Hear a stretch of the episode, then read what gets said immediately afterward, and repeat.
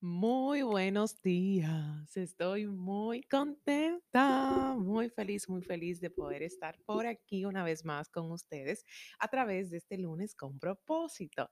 Sí, hoy amanecí como contenta, así como fabulosa. Estoy muy emocionada por todo lo nuevo que viene para mi vida y que estoy segurísima de que también viene para la tuya que me estás escuchando. Gracias por estar aquí, gracias por tu fidelidad, lo valoro un montón. Y bueno, declarando desde ya que vas a tener una semana súper exitosa, proactiva, productiva, donde podrás ver pues los resultados que andas buscando en las diferentes áreas de tu vida. Vamos a iniciar, me presento por si de repente hay pues algún oyente nuevo por aquí. Mi nombre es Claudia Peralta, me dedico completamente al coaching de vida y lo amo, me encanta, lo vivo, lo revivo y me dedico básicamente a acompañar a hombres y mujeres a reconectar con su felicidad, con su bienestar emocional y con su autoestima a través de un cambio de mentalidad, porque yo digo que la magia ocurre desde ahí, cuando decidimos, escogemos hacer un cambio en nuestra mentalidad, pensamientos y creencias. Así que pues nada, aquí me pueden encontrar en República Dominicana a través de mi Instagram, arroba Claudia Peralta Valls, y yo con muchísimo gusto siempre compartiendo pues contenido de valor para todos ustedes. Hablando de contenido de valor, yo creo que el de hoy, el de hoy yo siento que es un contenido bastante, vamos a decir, enriquecedor, exquisito. Me gusta, me gusta el tema de hoy, porque pues anoche compartía en Instagram, en mi feed, una foto donde explicaba lo que iba a suceder hoy en el podcast para las personas que lo vieron.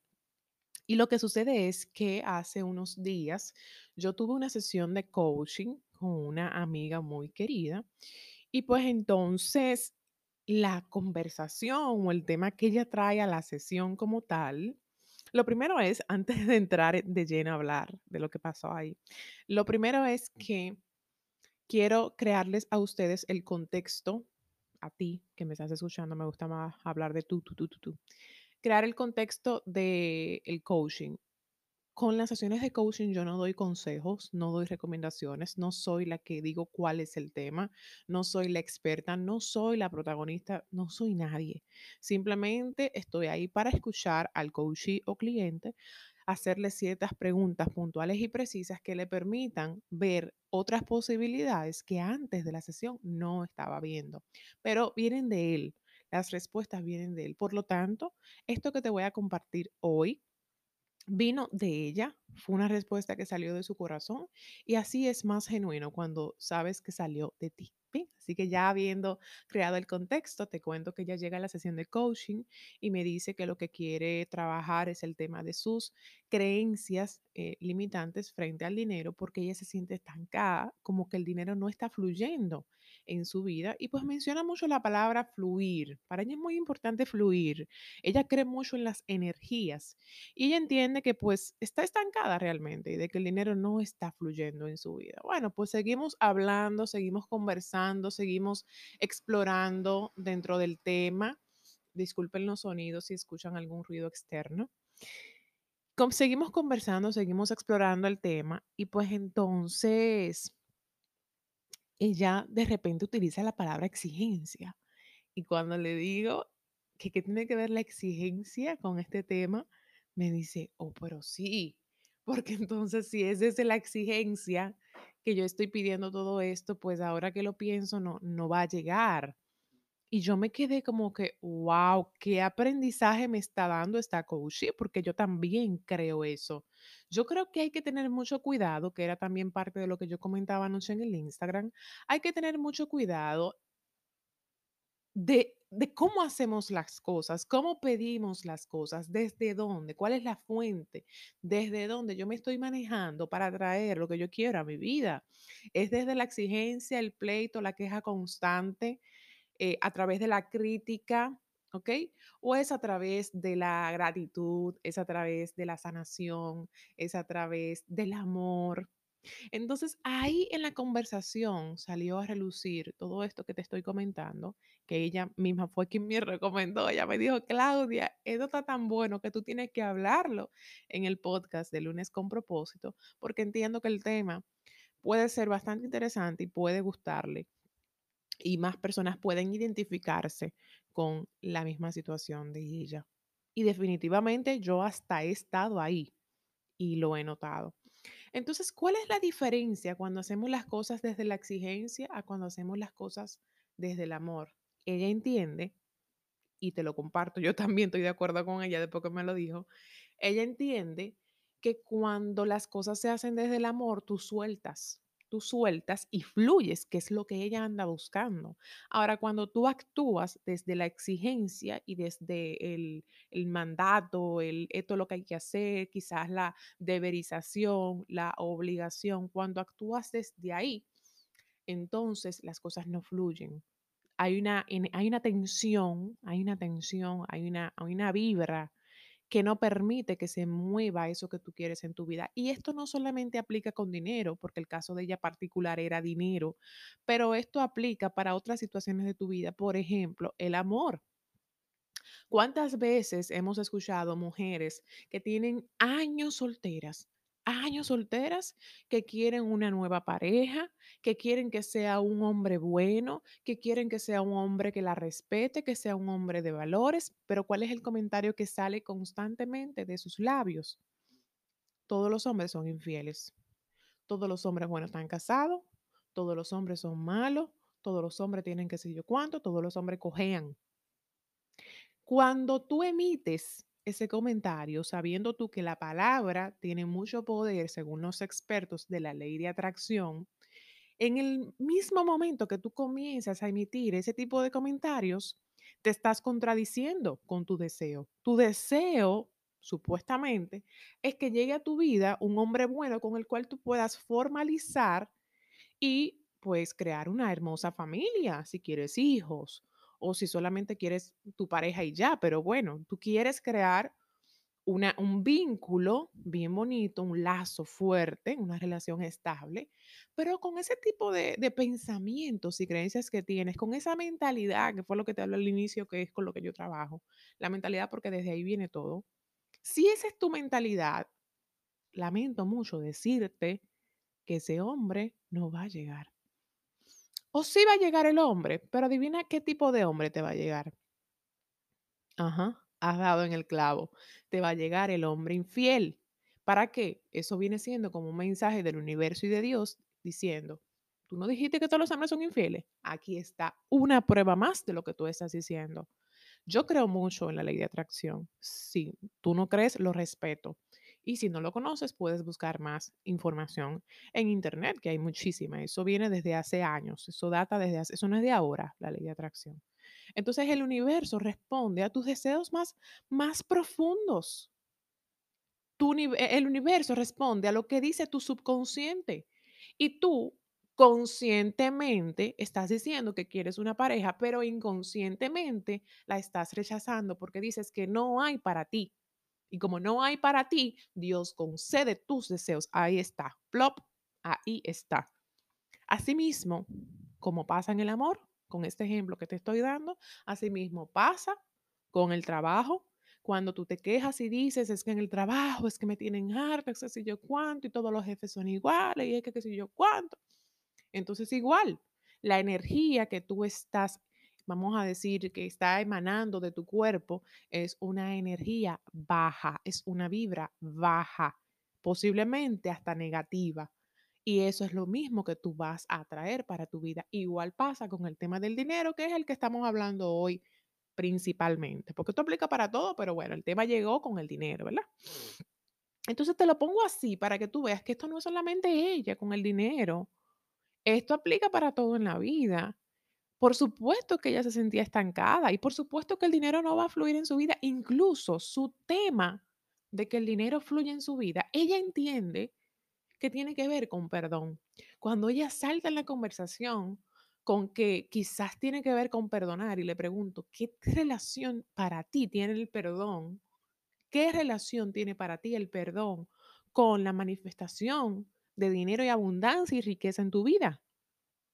Y ella me dice, Sí, Claudia, tiene un vínculo. Escúchame bien, tú que me estás escuchando, para que tú veas lo poderoso que fue la conversación y lo mucho que yo aprendí. Sí, Claudia, para mí tiene una relación.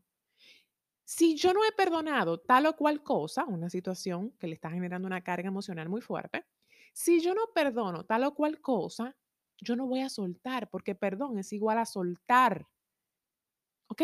Y si yo no perdono y suelto en esa área, pues tampoco voy a soltar del todo en otras áreas y me voy a sentir como estoy ahora, que es estancada, porque esa es la energía en la cual yo estoy ahora mismo. Recuerda que te dije que ella es muy de energías y lo respeto.